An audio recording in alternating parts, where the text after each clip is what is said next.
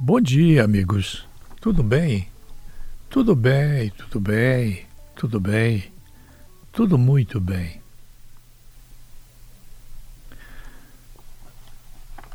Uma frase apenas, uma ideia. A Polícia Federal não pode dar tanta atenção a esses autores de notas de repúdio. Ela tem coisas mais importantes para fazer. Mas quando vocês veem publicando uma nota de repúdio, prestem atenção, vejam, com olhares clínicos, quem assina as notas de repúdio. Qual o passado dos assinantes de notas de repúdio? Ponto.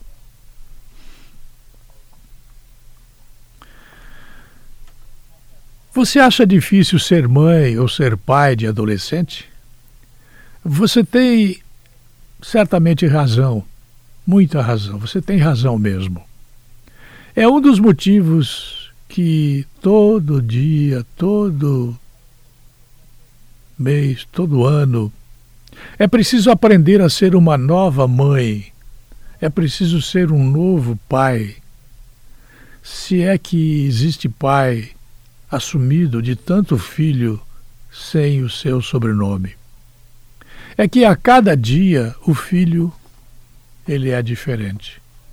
Ele não é igual. No meu olhar, eles não nos pertencem, eles são do futuro, eles não são do passado. E a gente quer que eles sejam do passado.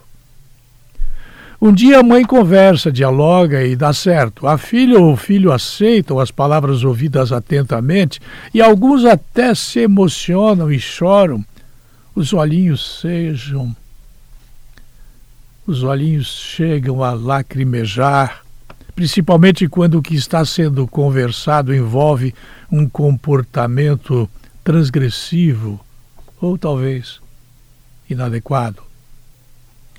A mãe suspira aliviada. Falei com ele. O filho se fecha no quarto sem bater a porta e fica lá, em si mesmado, boa parte do dia, até que de repente chega a noite ou o dia seguinte e começa tudo de novo. Estou falando isso não é porque faltam assuntos da picaretagem eleitoral política com base no fundo partidário, no fundo eleitoral. Não, não. Não, estou falando porque acho que isto aqui tem prioridade sobre as notas de repúdio. O mesmo comportamento volta a se repetir e quando a mãe tenta conversar, ouve o filho novamente. Ouve dele que ele está cansado de tanto blá blá blá. Minha mãe enche o meu saco todo dia. Entra no quarto, batendo a porta com força e coloca as músicas que a mãe sempre odeia e critica. Outro dia, o pai convida o filho para um programa entre eles e ouve justamente do filho que reclama de sua ausência, que não está a fim de pagar esse mico, que prefere sair com amigos ou jogar online a tarde inteira. Um dia a filha pede para viajar com o namorado e usa como argumento que já é grande e sabe cuidar de si. Pô, já não sou mais criança. Eu tenho 13 anos. Na semana seguinte, implora para os pais irem à escola reverter um problema que ajudou a criar. Não é mole. Não, não é mole. Para ser pai de adolescente é preciso reinventar-se diariamente, esperar sempre o inesperado e mudar a organização familiar, porque, afinal, uma família que acolhe uma criança não pode continuar a mesma quando o filho se torna adolescente. Não estou falando o mais do mesmo, o jargão do aborrecente, porque todo mundo diz isso e não serei eu que estará falando também sobre o mesmo bordão. Será que é fácil ser adolescente? Penso eu, agora que já sou velho. Não é, não. Primeiramente, tem que conviver com essa história que inventaram de ser aborrecente, como falei antes. As mudanças de humor, muitas vezes bruscas, provocadas tanto pela revolução hormonal quanto pelas mudanças de visão do mundo e de si mesmo, podem deixar alguns adultos aborrecidos, mas da mesma maneira que enfrentamos noites mal dormidas na primeira infância dos filhos, devemos também enfrentar as tempestades de emoções nessa fase. Faz parte, sim, senhor, do papel dos pais passar por esses episódios. Agora, difícil mesmo para eles, que deveriam ter conflitos com os pais para conseguir se separar deles, é se deparar com um mundo horizontalmente horizontalizado. Em vez de ser vertical, é horizontal, ou seja, com falta de assimetria, grande responsável pelos conflitos. Explico. Nada é convincente nos dias de hoje. Não é o editorial do jornal, não é a capa da revista, não é o programa de televisão, não é a discussão de que é, a hétero e a homossexualidade são farinhas do mesmo saco. Não, não é isso. Separar-se dos pais, aliás, tanto físico quanto o emocional, não tem sido o anseio de muitos jovens, principalmente da classe média, que estão na sua zona de conforto dentro de casa, dormindo, coçando, sem fazer nada, sem estudar, sem trabalhar. Deixar conforto de casa onde sempre há alguém para deixar o ambiente organizado e limpo, nem a cama o adolescente arruma, para dar duro na vida cuidar das próprias coisas, quem pensa nisso? Eles é que tem que fazer, o governo. A mãezona, o governo tem que resolver. Meu pai tem que se virar. Eu não pedi para nascer. Só se for para morar em república ou fazer intercâmbio bancado pelos pais. Dólares.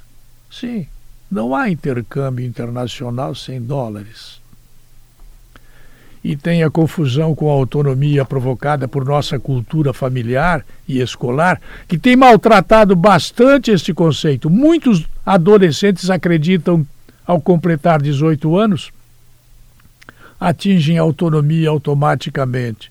São autônomos para tudo, mas se eles dirigirem bêbados e forem presos, chamam o pai.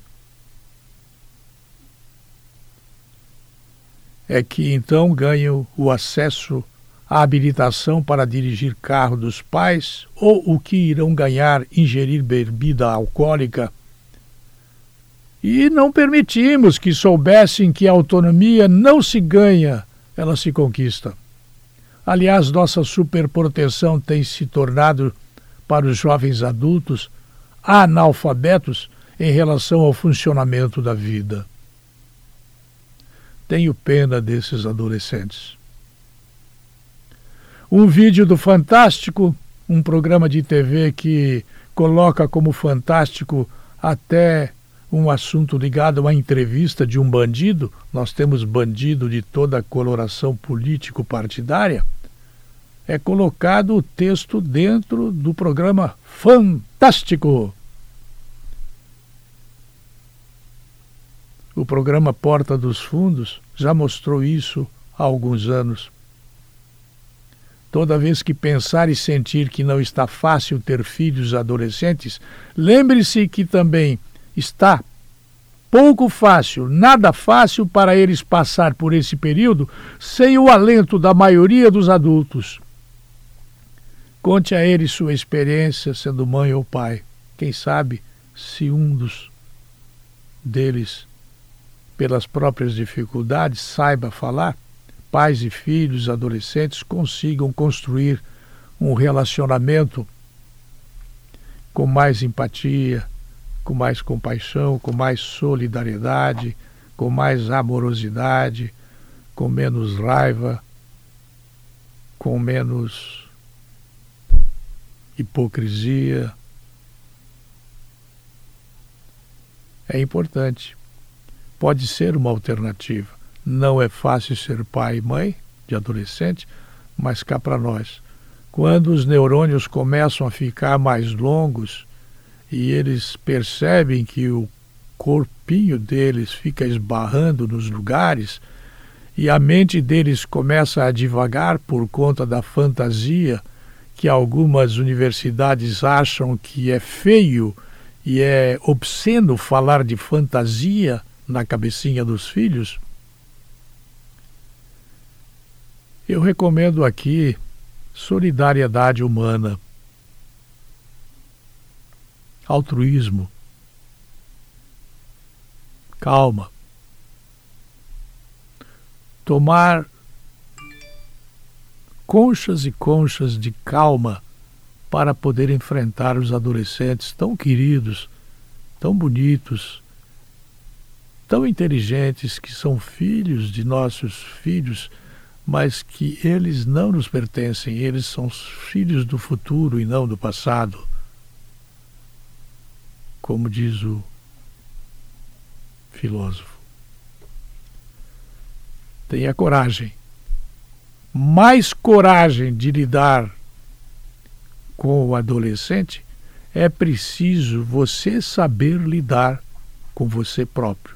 Você se desprezou, você se acha autônomo e acha que sabe tudo e, na verdade, não sabe nem conversar com seu filho. Que adulto você é? Hein? Responda para você aí, que adulto que você é?